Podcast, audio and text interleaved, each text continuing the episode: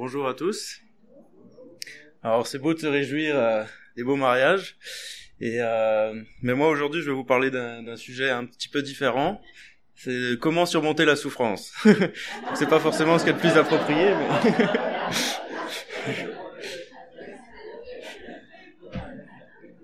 voilà. Mais c'est justement pour qu'après on puisse être dans la joie, puis se réjouir avec ceux qui se réjouissent. Ah, bon. Voilà.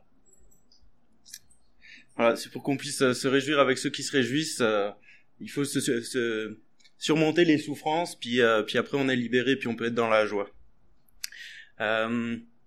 donc pourquoi avoir choisi ce sujet? Parce que quand on regarde un peu l'actualité, des fois on peut avoir peur justement de souffrir parce qu'on a tout un tas de, de, choses qui qui nous envahissent puis qui sont pas forcément très rassurantes.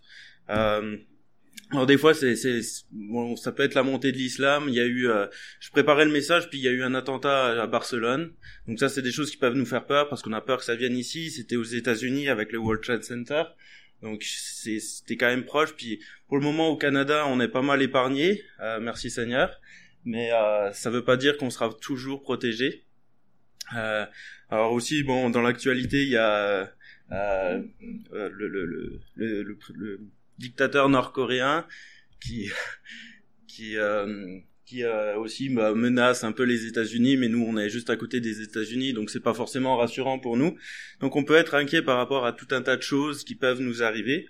Mais ce matin je suis pas venu vous vous faire peur euh, justement avec ces genres de choses. Euh, c'est plutôt dans le but de vous encourager aussi, euh, alors plutôt de laisser l'auteur de l'épître aux Hébreux vous encourager, parce qu'il nous laisse un message justement pour en rapport avec la souffrance et comment euh, surmonter la souffrance. Donc voici euh, ce qui nous est dit en Hébreu 11 et 12. Des mères ont vu leurs enfants morts ressuscités pour leur être rendus. D'autres, par contre, ont été torturés et ont refusé d'être délivrés, car ils espéraient être amenés par la résurrection à une vie meilleure. D'autres encore ont enduré les moqueries, le fouet et même les chaînes et la prison. Ils ont été lapidés, torturés, sciés en deux ou mis à mort par l'épée. Certains ont dû mener une vie errante, allant ça et là, couvert de peau de mouton, excusez-moi, ou de chèvres, dénués de tout, persécutés et maltraités par un monde indigne d'eux. Ils ont erré dans les déserts ou sur les montagnes, se réfugiant dans les cavernes et les antres de la terre. Dieu a rendu à la fois de tous les hommes un excellent témoignage, et cependant aucun d'eux n'a vu se réaliser ce qui leur était promis c'est que Dieu, dans son plan, avait prévu mieux encore pour nous, et il ne voulait pas qu'il parvienne au but sans nous. Chapitre 12. C'est pourquoi nous qui sommes environnés d'une telle foule de témoins, débarrassons-nous de tout ce qui alourdit notre marche, en particulier du péché qui nous cerne de tous côtés et enlace si facilement, et courons avec persévérance vers le but proposé dans la piste tracée devant nous.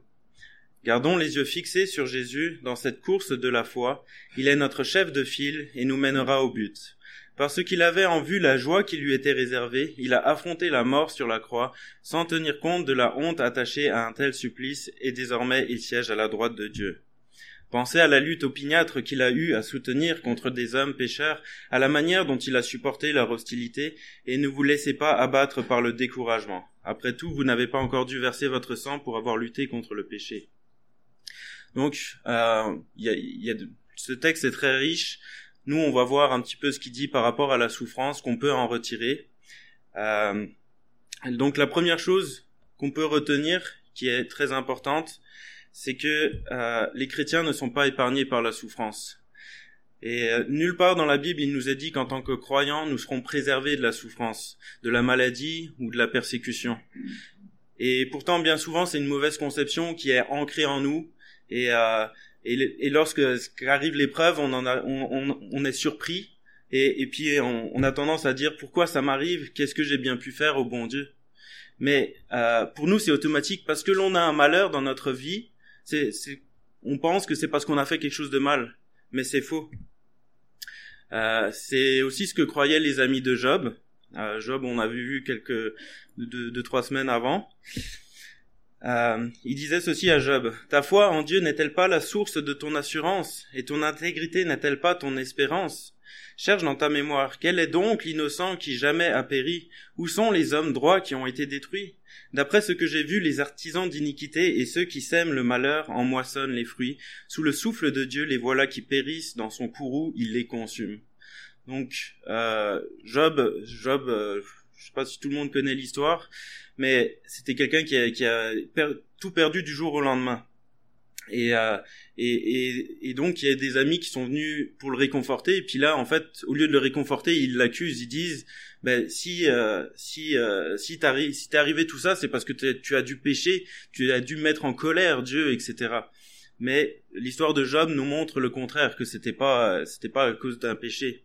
Si réellement la rétribution, c'est-à-dire euh, si, si, si réellement le, le, le malheur arrivait sur nous parce qu'on avait péché, euh, nous serions tous morts, puisqu'il est dit que le salaire du péché, c'est la mort. Mais il est aussi dit que tous ont péché et sont privés de la gloire de Dieu. C'est d'ailleurs aussi ce que Jésus a cherché à faire comprendre à la foule, dont il avait déjà justement discerné un peu leur raisonnement. Il a dit il est, il est dit ici, à cette époque survinrent quelques personnes qui informèrent Jésus que Pilate avait fait tuer les Galiléens pendant qu'ils offraient leur sacrifice. Jésus leur dit, Pensez-vous que ces Galiléens ont subi un sort si cruel parce qu'ils étaient plus grands pécheurs que tous leurs compatriotes? Non, je vous le dis. Donc c'est Jésus qui le dément. Hein. Il dit non, je vous le dis. Mais vous, si vous ne changez pas, vous périrez tous, vous aussi. Rappelez-vous ces dix-huit personnes qui ont été tuées dans la tour de Siloé, euh, quand la tour de Siloé s'est effondrée sur elles. Croyez-vous qu'elles aient été plus coupables que tous les autres habitants de Jérusalem? Non, je vous le dis, encore une fois. Mais vous aussi, si vous ne changez pas, vous périrez. Donc ce n'est pas parce que j'ai fait quelque chose de mal que le malheur va s'abat sur moi. Et de la même manière, ce n'est pas parce que, ce n'est pas non plus parce que le malheur s'abat sur moi que j'ai fait quelque chose de mal. Cela veut dire que comme Job, euh, je peux euh, être intègre, droit, révérer l'Éternel, éviter de faire le mal. Euh, c'est ce qu'il est dit de lui au début donc du livre de Job. Donc je peux être toutes ces choses-là, faire toutes ces choses-là, et malgré ça, le malheur peut s'abattre sur moi, comme on l'a vu avec Job. Mais cela va même au-delà. Jésus, au lieu de nous promettre paix et sûreté à, à, à nous, ses enfants, il nous prévient qu'au contraire, nous serons particulièrement euh, attaqués, on, sera, on, va traverser des souffrances. Il dit, Voici, je vous envoie comme des brebis au milieu des loups. Soyez prudents comme des serpents et innocents comme des colombes. Soyez sur vos gardes, car on vous traduira devant les tribunaux des Juifs et l'on vous fera fouetter dans leurs synagogues. On vous forcera à comparaître devant des gouverneurs et des rois à cause de moi pour leur apporter un témoignage, ainsi qu'aux nations païennes. Le frère livrera son propre frère pour le faire condamner à mort, et le père livrera son enfant. Des enfants se dresseront contre leurs parents et les feront mettre à mort. Tout le monde vous haïra à cause de moi. Ne croyez pas que je sois venu euh, apporter la paix sur la terre. Ma mission n'est pas d'apporter la paix, mais l'épée. Oui, je suis venu opposer le fils à son père, la fille à sa mère, la belle-fille à sa belle-mère. On aura pour ennemis les membres de sa propre famille. Celui qui cherche à sauver sa vie la perdra, et celui qui l'aura perdue à cause de moi la retrouvera. Donc ici, Jésus s'adressait à ses disciples, mais ces avertissements sont aussi valables pour nous. Il est, euh, en Matthieu 24, on voit que Jésus, toujours Jésus, il donne aussi des avertissements pour euh, ceux qui vont vivre dans les temps de la fin, où on va aussi euh, connaître toutes sortes de souffrances. Il est dit, en effet, on verra se dresser une nation contre une nation, un royaume contre un autre, il y aura des famines et des tremblements de terre en divers lieux. Nous, on ne sera pas épargnés en tant que chrétiens. Mais ce ne seront pas que les premières douleurs de l'enfantement. Alors on vous persécutera et l'on vous mettra à mort. Toutes les nations vous haïront à cause de moi. À cause de cela, beaucoup abandonneront la foi, ils se trahiront et se haïront les uns les autres. De nombreux faux prophètes surgiront et ils tromperont beaucoup de gens. Parce que le mal cessera de croître, l'amour du plus grand nombre se refroidira. Bon, j'espère que je vous ai pas trop fait peur. Euh, en tout cas, c'est pas euh, c'est pas maintenant que je vais faire un, un, appel pour ceux qui veulent se convertir parce que je pense pas que j'ai amené les meilleurs arguments. Mais pourquoi je vous ai parlé de ça? C'est parce que justement, euh, nous allons souffrir, c'est un fait. Nous souffrons même déjà certainement tous. On a tous déjà des souffrances.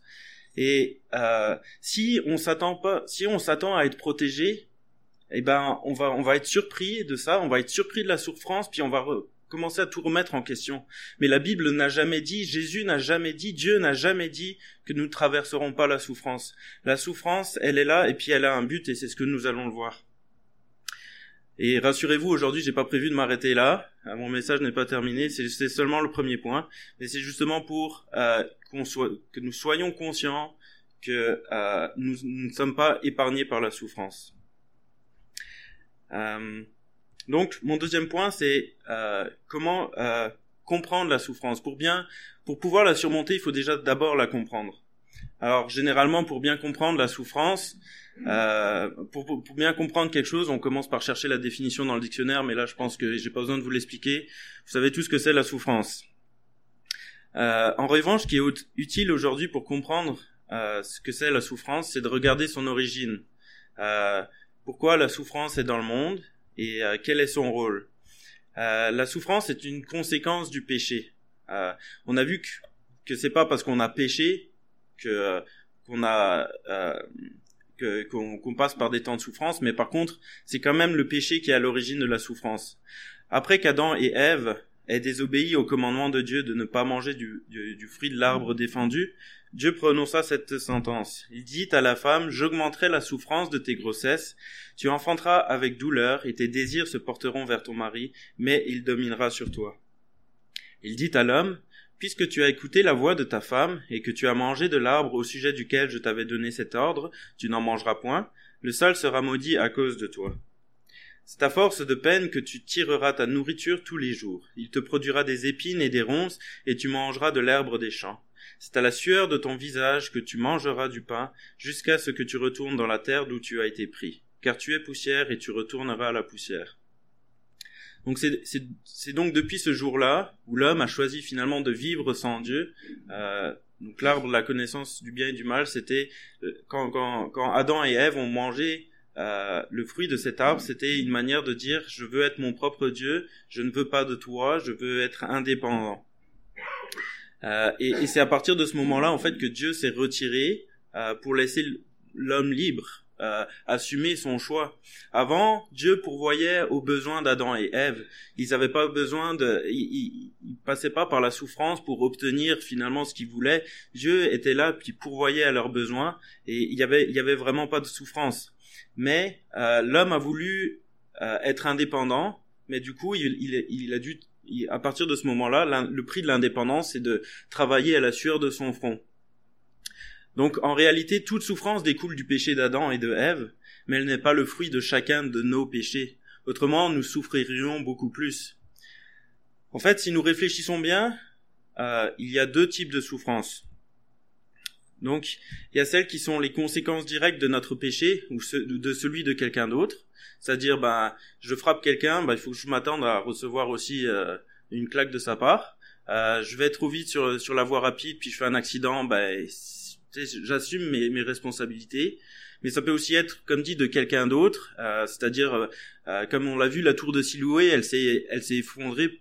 Pourquoi? Peut-être parce que les architectes, ils avaient lésiné sur le, le matériel, ils avaient mal fait, mal conçu quelque chose, etc. Donc on est victime, on est la, la souffrance chez nous peut aussi être euh, euh, justement due à d'autres personnes, c'est pas forcément nous.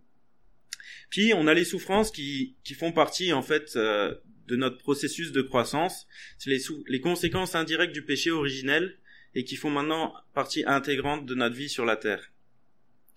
Euh, avant la chute, Adam et Ève n'avaient aucun prix à payer pour jouir des bénédictions de Dieu. Euh, Dieu prenait soin d'eux et ils n'avaient aucun souci à faire pour vivre leur vie. Euh, mais lorsqu'Adam et Ève ont mangé du fruit de l'arbre, ils ont voulu être leur propre Dieu et obtenir leur indépendance, comme on l'a vu. Mais même si Dieu les en avait avertis, ils n'avaient pas réalisé, ils n'ont pas pris conscience que c'était ce que c'était de vivre sans Dieu. À partir de ce moment-là, en fait, les bénédictions euh, ont, ont un prix à payer la souffrance. Il dit à la femme, j'augmenterai la souffrance de tes grossesses, tu enfanteras avec douleur. Il dit à l'homme, c'est à force de peine que tu tireras ta nourriture tous les jours de ta vie. Les enfants sont une bénédiction, euh, mais euh, pour, pour avoir la bénédiction, euh, la souffrance fait partie du processus. la nourriture est une bénédiction, on aime tous ça, mais c'est pareil, ben, il faut travailler à la sueur de son front pour pouvoir l'obtenir. Euh, c'est plus Dieu qui nous pourvoit euh, comme ça, etc. Euh, c'est le prix de notre indépendance. Si l'on veut une maison, il nous faut travailler à la sueur de notre front. Si l'on veut un beau corps musclé et en santé, il nous faut souffrir physiquement en faisant du sport et psychologiquement finalement en réduisant notre notre nourriture qui n'est pas forcément bonne pour notre corps. Euh, de la même manière aussi, euh, quand on est enfant et qu'on veut grandir, euh, qu'on grandit, cela génère de la souffrance. Euh, quand on apprend à marcher, on tombe, ça fait mal, puis on se relève. Les dents, les dents qui, qui, nous sont utiles pour manger, bah c'est pareil, ça fait mal quand ça pousse. C'est la liberté qu'a l'être humain de vivre sans Dieu qui nous génère finalement cette souffrance. Mais heureusement, euh, Dieu ne, nous donne qu'un aperçu de ce que c'est la vie sans lui. Si, si réellement Dieu se retirait totalement, en fait, le monde n'existerait plus. Il garde un contrôle à cette souffrance, il met une limite et propose même une issue à cette souffrance à tous ceux qui souhaitent lui donner sa vie. Donc c'est ce que c'est ce qu'on appelle le paradis. En réalité, si Dieu se retirait totalement du monde, le monde n'existerait plus. Il est dit par Jésus tout l'univers est maintenu en vie. Ça veut dire que sans lui, le monde là, ben, il serait, il serait déjà plus là. Et, mais encore un autre passage, il est dit par sa parole revêtue de l'autorité suprême, il continue à, soutenir l'univers et à maintenir toutes les créatures en existence. Donc Dieu ne nous laisse qu'entrevoir ce que c'est la vie sans lui. Et c'est cela, la souffrance en fait, que nous apercevons. Cette souffrance que nous voyons n'est seulement qu'un aperçu de ce que c'est la vie sans lui. Et Dieu laisse, euh, Dieu, Dieu laissant l'être humain libre de le choisir, il fait tout pour que nous le choisissions aussi en connaissance de cause, c'est-à-dire qu'il va à la fois nous mettre, euh, nous donner un aperçu euh, de ce que c'est la vie sans lui par la souffrance, puis à la fois il va nous donner, euh, euh il, il, va, il va nous donner sa parole, la Bible, pour que nous sachions ce que c'est la vie avec lui et puis les promesses qui nous attendent euh, si, si nous lui, si nous acceptons de, de, de lui donner notre vie. Euh, c'est comme on a à la fois on a à la fois euh, la carotte au bout du bâton, puis à la fois euh, la verge pour euh, pour nous motiver à avancer. Donc il fait tout finalement pour que pour, pour, pour qu'on ait envie de, de, de passer l'éternité avec lui. Et et on retrouve cette pensée aussi dans la dans dans les paroles de l'Ecclésiaste qui disent mieux vaut se rendre dans une maison de deuil que dans celle où l'on festoie, car celle-là nous rappelle quelle est la fin de tout homme et il est bon d'y réfléchir pendant qu'on y a envie. C'est-à-dire la, la, souffrance, elle est bonne pour nous parce qu'elle nous permet de réfléchir à notre vie, au sens de la vie, à, à, à, à notre éternité, à, à, notre futur, etc. Donc c'est pour ça qu'elle est là pour nous. On, on en a besoin. On sait sûr qu'on l'aime pas, mais on en a besoin. Euh, alors premièrement, c'est pour qu'on soit stoppé dans notre folie euh, et, et de, de, de du péché, etc. Et deuxièmement, c'est pour nous aider à, grandir en maturité et dans notre connaissance de Dieu. Et, et d'ailleurs, on voit, on voit le fruit que ça a apporté chez Job, puisqu'à la fin de son épreuve, euh, quand, quand, Dieu l'a euh, quand Dieu l'a restauré, il a dit Jusqu'à présent, j'avais seulement entendu parler de toi, mais maintenant mes yeux t'ont vu. C'est la souffrance qui a permis à Job de voir Dieu personnellement.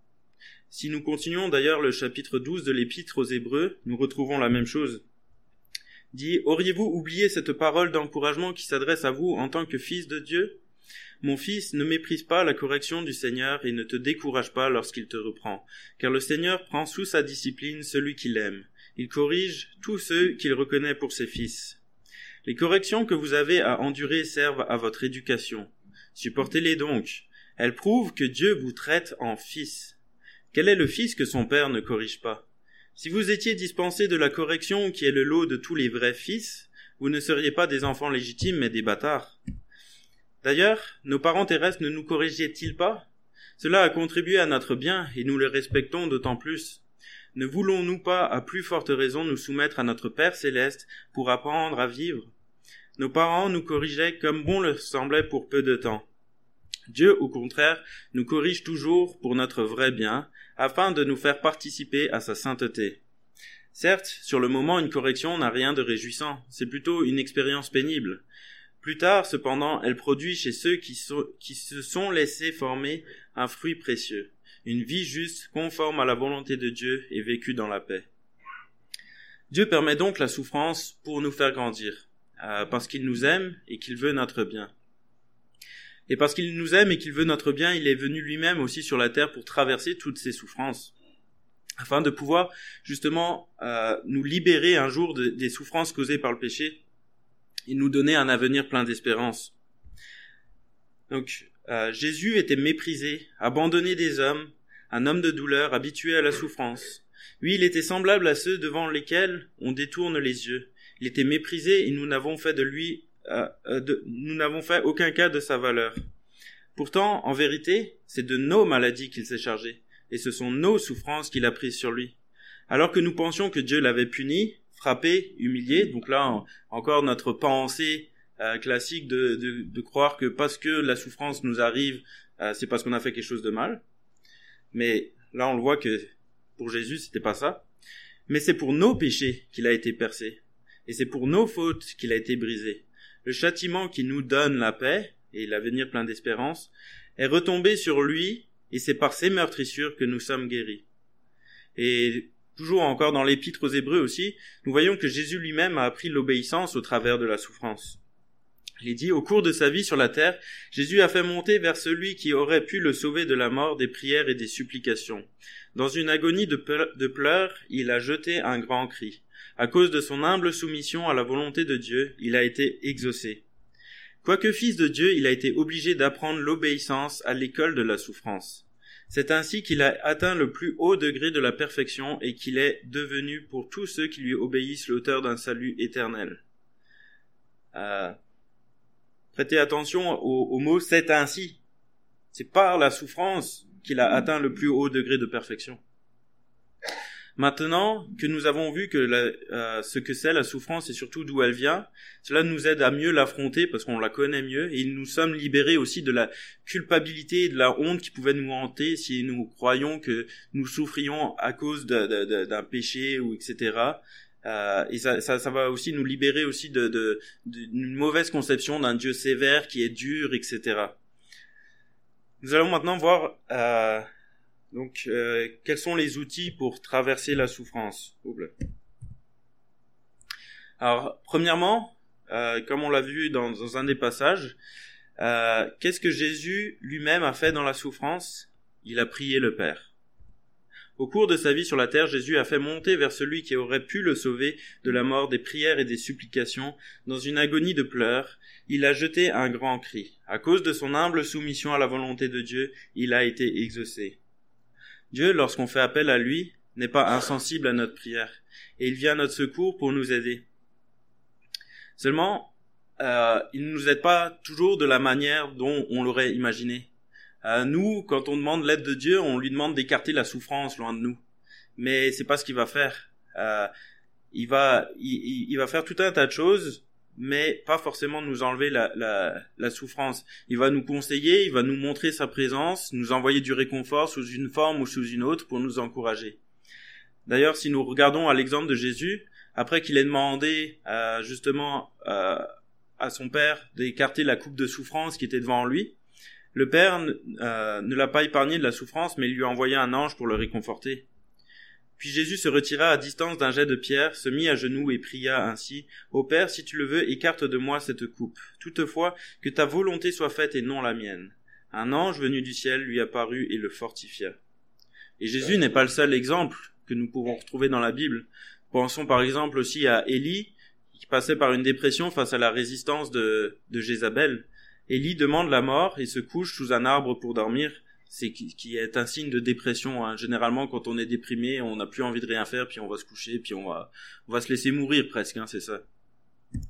Et là, il est dit, soudain, un ange le toucha et lui dit, lève-toi et mange. Il regarda et aperçut près de sa tête un de ces gâteaux que l'on cuit sur des pierres chauffées et une cruche pleine d'eau. Il mangea et but, puis se recoucha. L'ange de l'Éternel revient une seconde fois le toucha et lui dit Lève-toi, mange, car autrement le chemin serait trop long pour toi. Il se leva, mangea et but. Puis furent fortifiés par cette nourriture, il marcha quarante jours et quarante nuits jusqu'à la montagne de Dieu à Horeb. Encore une fois, euh, Dieu ne lui a pas dit c'est bien, t'as bien travaillé, tu m'as bien servi, tu peux prendre ta retraite maintenant. Non, il lui a donné ce dont il avait besoin pour continuer son chemin. Dieu ne va donc pas nous faire éviter l'épreuve, qui est là pour notre bien, mais il va être là au milieu d'elle pour nous aider. Et c'est aussi ce que ce qu'exprime euh, David dans, dans le psaume si connu, le psaume 23. Quand je marche dans la vallée de l'ombre de la mort, je ne crains aucun mal car tu es avec moi. Donc la vallée de, il, il dit pas, il dit pas qu'on marche pas dans la vallée de l'ombre de la mort, il dit quand je marche. Donc on va y marcher dans l'ombre dans la vallée. Ta houlette et ton bâton me rassurent. Tu dresses devant moi une table en face de mes adversaires. Tu oins d'huile ma tête et ma coupe déborde. Donc deuxièmement, afin de traverser la souffrance plus facilement, nous avons vu euh, aussi dans un autre verset justement qu'une autre clé était de se soumettre à la volonté de Dieu et de ne pas lui résister. Jésus a prié toutefois que ta volonté soit faite et non la mienne. En effet, euh, parce que parce que Dieu nous aime, il va nous corriger.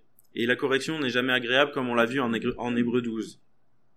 Mais plus nous résistons au changement que Dieu veut opérer en nous, au bien que Dieu veut opérer en nous, plus nous allons souffrir. Euh, prenons l'exemple de Jonas. Jonas avait besoin d'apprendre l'amour de Dieu et la grâce de Dieu. Et c'est pourquoi Dieu lui a demandé d'aller euh, euh, avertir Ninive, qui était le peuple ennemi de, Jonas. Jonas détestait Ninive. Mais Dieu lui demande d'aller prévenir Ninive que s'ils se repentent pas, ils vont être détruits. Mais Jonas, il avait qu'une envie, c'est que Ninive soit détruite. Et, euh, et c'est pour ça que, que, Dieu lui demande d'y aller, parce qu'il veut lui apprendre aussi certaines choses. Mais Jonas, au lieu de finalement se soumettre à, la, à Dieu, bah, décide de partir dans l'autre direction, dans la direction opposée de Ninive. Et qu'est-ce que ça a provoqué finalement? C'est que euh, bah, il s'est retrouvé sur un bateau, il a connu la pire tempête de sa vie, il s'est retrouvé dans les entrailles euh, d'un poisson, bonjour les odeurs, et puis euh, finalement pour pour en arriver où? Ben à devoir quand même accomplir ce que Dieu lui demandait. Donc des fois nous on résiste à Dieu, on résiste au changement que Dieu veut opérer en nous parce que ça nous tente pas, puis parce qu'on trouve ça dur, etc. Mais en fait on se met bien plus de, de, de soucis sur notre dos, on se met bien plus de souffrances. Euh, et, et, et, éventuellement un jour on sera quand même obligé d'y arriver. Parce que parce que si on veut continuer à vivre il faut qu'on qu'on comprenne ces choses là puis qu'on qu'on aille de l'avant.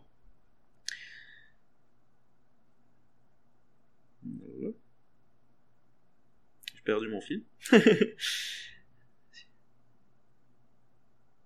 Donc finalement, si nous voulons éviter de souffrir trop longtemps, ce que nous devons faire lorsque l'épreuve nous frappe, c'est de rechercher à savoir ce que Dieu veut euh, nous apprendre au travers de cela. Savoir quelle est la volonté de Dieu et apprendre ce qu'il veut nous apprendre, accomplir ce qu'il veut que nous euh, accomplissions, tout en sachant que toute chose concourt au bien de ceux qui aiment Dieu, de ceux qui sont appelés selon son dessein. Ainsi, nous traversons bien plus vite la souffrance et elle sera d'autant moins douloureuse. Troisièmement, ce qu'il nous faut savoir, c'est que Dieu met aussi une limite à cette souffrance que nous subissons. Il reste au contrôle et, la Bible nous dit que aucune tentation ne vous est survenue qui n'ait été humaine. Et Dieu, qui est fidèle, ne permettra pas que vous soyez tentés au-delà de vos forces. Mais avec la tentation, il prépare aussi le moyen d'en sortir afin que vous puissiez la supporter. Donc, euh, cela nous donne de l'espoir aussi dans la souffrance parce que des fois on voit la souffrance puis on se dit hey je vais jamais être capable de surmonter ça puis des fois on a envie d'en finir avec notre vie face à la souffrance. Mais euh, Dieu nous fait cette promesse c'est que si on traverse quelque souffrance que ce soit dans notre vie c'est qu'on est capable de la surmonter. Soit on est capable soit on est déjà capable de la surmonter. Euh, soit euh, il nous donne la force euh, il nous donne la capacité de la surmonter euh, donc quand on sait ça, on se dit ok, ben je peux continuer à me battre parce que je sais que je peux y arriver. Avec Dieu, je sais que je peux y arriver. Et euh, la quatrième clé que nous donne aussi le texte d'Hébreu 12 pour surmonter la souffrance se trouve au verset 2. Il dit Gardons les yeux fixés sur Jésus dans cette course de la foi. Il est notre chef de file et nous mènera au but. Parce qu'il avait en vue la joie qui lui était réservée, il a affronté la mort sur la croix sans tenir compte de la honte attachée à un tel supplice et désormais il siège à la droite de Dieu. Puis on va retrouver aussi cette même clé dans le chapitre précédent. Au moment de sa naissance, Moïse, euh, de la naissance de Moïse, c'est la foi qui donna à ses parents le courage de le cacher durant trois mois. Frappés par la beauté de l'enfant, ils ne se sont pas laissés intimider par le décret du roi ordonnant la mise à mort de tous les enfants mâles. Poussé par cette même foi, Moïse lui-même, une fois devenu grand, renonça au titre de fils de la fille du Pharaon, Il a choisi de partager les souffrances du peuple de Dieu plutôt que de jouir pour bien peu de temps des joies et des avantages d'une vie dans le péché. Subir le mépris et les outrages comme le Messie à venir lui paraissait un bien plus précieux que tous les trésors de l'Égypte. Pourquoi? Parce qu'il avait les yeux fixés au loin sur la rétribution finale. Fortifié par sa foi, il a bravé la fureur du roi et a quitté l'Égypte aussi intrépide et ferme que s'il avait vu de ses yeux le Dieu invisible. Qu'est-ce que c'est la clé dans ces, deux passages? Est-ce qu'il y en a qui l'ont vu? C'est pas tout à fait ça. C'est ça, il avait les yeux fixés finalement sur la rémunération. Euh,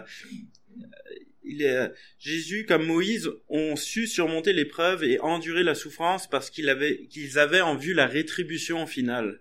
Si nous gardons les yeux fixés sur la souffrance qui est devant nous, sur l'effort que nous devons fournir, sur la montagne qui est devant nous, nous serons découragés, nous n'oserons jamais rien affronter.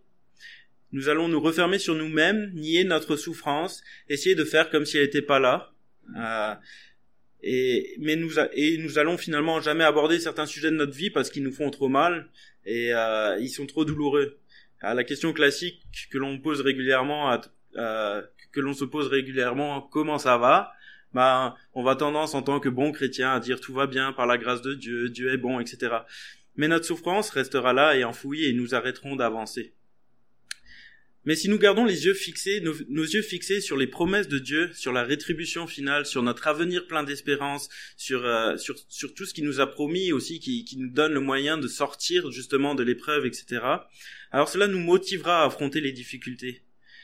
Alors pour illustrer ça, euh, il y a deux ans, j'ai fait découvrir à Laura euh, le Sentier des Roches, donc euh, qui est une belle randonnée que l'on peut faire dans les montagnes qui était proche de mon ancien chez moi.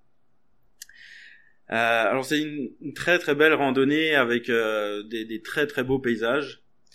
Mais vers les deux tiers du circuit de randonnée, nous arrivons en bas d'une côte. Euh, ça s'appelle la montée du Faliment. Alors sans nous en rendre compte, depuis le début de la randonnée, on faisait que descendre, descendre, descendre, descendre, tout doucement sans nous en rendre compte. Mais notre voiture restait en haut sur la crête. Donc tout ce que nous descendions, il nous fallait le remonter. Et lorsque nous arrivons au pied de la montée du Falimont, nous croyons halluciner. En gros, on arrive euh, à, la petite ferme auberge là-bas, et puis, en gros, notre objectif c'est de remonter là en haut, et puis on voit depuis le bas, on voit le chemin qui monte en zigzag en haut. Et puis, euh, bon, c'est toujours dit, les, photos ne rendent toujours pas euh, le, vrai, le vrai, la vraie impression, mais quand on est en bas, je peux vous dire que c'est ça peut être décourageant. Là, on la voit encore. Là, là y a, on monte là où il y a de la neige, en gros. Là. Alors là, bien sûr, je prends un malin plaisir à montrer à Laura du bout du doigt le chemin que l'on doit prendre. Puis c'est le moment où elle regrette de m'avoir accompagné. Elle se... elle se demande pourquoi elle... pourquoi elle avait accepté. Et euh, je me, je me suis d'ailleurs toujours demandé pourquoi ils avaient construit une petite ferme auberge juste au pied de cette fameuse montagne. Un endroit stratégique pour vendre quelques encas qui sont des spécialités de la montagne, histoire de reprendre des forces avant de, d'entamer la montée. Euh, personnellement, vous avez dû le voir à mes quelques kilos en trop, je ne suis pas très sportif. Mais pourtant, j'ai toujours eu l'énergie de monter cette montée. Pourquoi? Je suis peut-être pas un sportif, mais je suis un grand amoureux des beaux paysages et la vue qui nous attend là en haut est splendide. Et ça, c'est ma récompense, c'est mon plaisir. Et chaque fois que je monte cette côte, ce qui m'aide à la monter et me redonne du courage et me redonne des forces, c'est, quand je pense au, au magnifique spectacle qui m'attend une fois en haut. Euh, c'est, c'est juste magnifique. Et puis aussi un petit peu la satisfaction d'avoir accompli l'impossible. et c'est la même, c'est la même chose pour nos épreuves. Si nous voulons les surmonter, euh, il nous faut garder nos yeux fixés vers les promesses de Dieu, donc vers euh, ce qui nous attend. Euh, et ouais, sur la, récompense qui nous attend. C'est un petit peu notre carotte au, bout du bâton qui nous fait avancer. Mais ça marche, ça marche. Et ce qui est merveilleux en tant que chrétien, c'est que Dieu en plus nous a fait plein de promesses par rapport à l'avenir auxquelles nous pouvons nous raccrocher, qui nous remplissent d'espoir. Et ces promesses sont, donc pour nous comme des appâts et nous pouvons nous y accrocher. Cela va nous permettre de surmonter l'épreuve qui est devant nous. un autre exemple d'un personnage biblique euh, qui se servait des promesses pour euh, comme appât pour pouvoir avancer est l'apôtre Paul. Voici ce qu'il dit. Non, certes, je ne suis pas encore parvenu au but, je n'ai pas atteint la perfection, mais je continue à courir pour tâcher de saisir le prix, car Jésus-Christ s'est saisi de moi. Non, frère, pour moi je n'estime pas avoir saisi le prix. Mais je fais une seule chose, oubliant ce qui est derrière moi, et tendant toute mon énergie vers ce qui est devant moi, je poursuis ma course vers le but pour remporter le prix attaché à l'appel que Dieu nous a adressé du haut du ciel dans l'union avec Jésus-Christ. Donc, conclusion. On va juste faire un petit récapitulatif. Donc, pour résumer, euh, les chrétiens, on a vu que les chrétiens ne sont pas épargnés par la souffrance. Hein, et c'est important d'en être conscient pour euh, éviter d'être surpris lorsque celle-ci pointera le bout de son nez. Ensuite, on a vu qu'il y avait deux types de souffrances. Donc celles qui sont euh, des conséquences directes de notre péché ou de celui de quelqu'un d'autre. Puis celles qui sont qui sont tout simplement une conséquence indirecte du péché originel, mais qui font aujourd'hui partie de notre processus de croissance. Ensuite, on a vu quatre clés pour traverser la souffrance. Donc la première, c'est la prière, tout simplement demander à Dieu de nous aider dans nos difficultés et puis de, nous montrer euh, ce qu'on doit faire. Euh, le deuxième, c'est réfléchir à ce que Dieu veut nous apprendre à travers la souffrance et ne pas résister au changement que Dieu veut opérer en nous. Euh, troisièmement, il faut, c'est de s'accrocher aux promesses de Dieu. Euh, et puis, euh, et puis dernièrement, garder les yeux fixés vers le but, vers la rétribution finale. Alors maintenant, j'aimerais juste vous inviter à prendre juste euh, quelques minutes juste pour réfléchir. Est-ce que, bah, généralement, on a tous des souffrances dans notre vie plus ou moins grosse, mais euh, c'est rare qu'on tombe dans des moments de notre vie où on n'a aucune souffrance. Et j'aimerais juste vous, prendre, vous inviter à prendre quelques minutes à réfléchir à qu'est-ce que Dieu veut m'apprendre à travers de cette souffrance? Qu'est-ce que c'est quoi la souffrance que je traverse en ce moment? Et qu'est-ce que je peux apprendre de cette souffrance? Quelle est la volonté de Dieu? Et euh, et puis peut-être justement bah lui demander votre aide aussi dans la prière, dans une courte prière. Demandez votre aide aussi de, lui demander ou tout, simplement aussi si on ne sait pas ce que Dieu veut nous apprendre, lui demander tiens Seigneur qu'est-ce que tu veux m'apprendre? Où est-ce que tu veux m'amener à travers cette souffrance? Donc euh, puis je, je terminerai moi-même par, par la prière.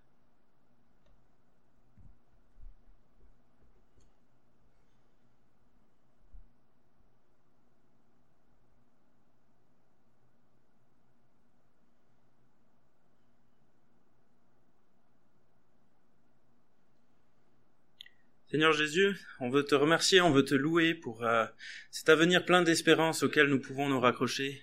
On veut te remercier et te louer aussi parce que euh, on voit que tu as des plans et des buts pour nous. On voit que ces souffrances ne sont pas vaines, que tu veux nous apprendre des choses. On te remercie parce que tu nous corriges, parce que tu nous traites en tant que fils, en tant qu'enfant de toi, Seigneur. Et, et, et c'est parce que tu nous aimes et que, que tu nous traites en tant que fils, que tu nous corriges aussi. Puis Seigneur, on veut te demander ton aide, euh, ton aide dans, dans, les différentes souffrances qu'on veut, qu'on peut traverser en ce moment.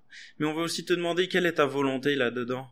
On veut te demander que tu te révèles à nous, que tu nous montres ce qui, ce qui ne va pas dans notre propre vie, ce qu'on doit changer dans notre propre vie.